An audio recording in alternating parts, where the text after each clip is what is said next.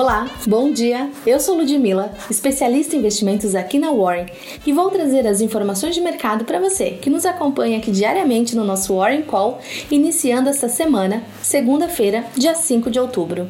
O presidente Donald Trump anunciou na sexta-feira que ele e sua esposa testaram positivo para o coronavírus, um desenvolvimento surpreendente na reta final de sua campanha de reeleição, na qual ele desrespeitou a orientação de especialistas sobre a prevenção da propagação da doença. Sua infecção com a doença pode se revelar desestabilizadora em um clima político já tenso. Os mercados acionários norte-americanos responderam com um dia de queda diante da notícia. O Ibovespa fechou em baixa nesta sexta-feira, refletindo preocupações com a política fiscal interna cada vez mais fragilizada e uma versão global ao risco, com a notícia de infecção por Covid-19 de Trump. O Banco Santander teve a maior alta da sessão da sexta-feira, após ampliação da margem de concessão de crédito consignado para aposentados e pensionistas pelo governo federal.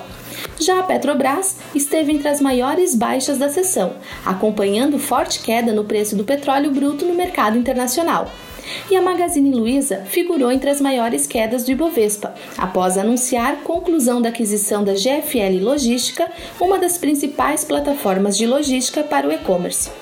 Em Wall Street, as ações caíram na sexta-feira, depois que o presidente Donald Trump revelou que tinha testado positivo para a Covid-19, injetando mais incertezas em um ambiente agitado pelo coronavírus e as próximas eleições.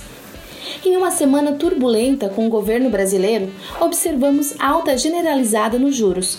Na sexta-feira, em um movimento de aversão ao risco mundial, os mercados de juros tiveram mais um dia de alta. A taxa do contrato de depósito interfinanceiro para janeiro de 2021 fechou em 2,040%.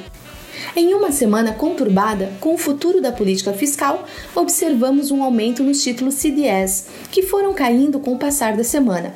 Os títulos CDS do Brasil fecharam em queda nesta sexta-feira, cotados a 244,4 o dólar fechou em leve alta nesta sexta-feira, influenciado pela aversão ao risco global, com um aumento de incerteza na política norte-americana e a dificuldade da aprovação de novo pacote fiscal.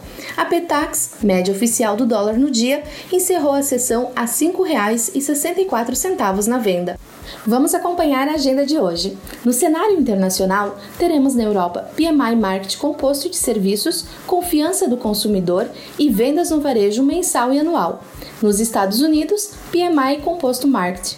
E aqui no Brasil, Boletim Focus e PMI Composto Market. Obrigado por nos acompanhar e te espero amanhã aqui no nosso próximo Warren Call.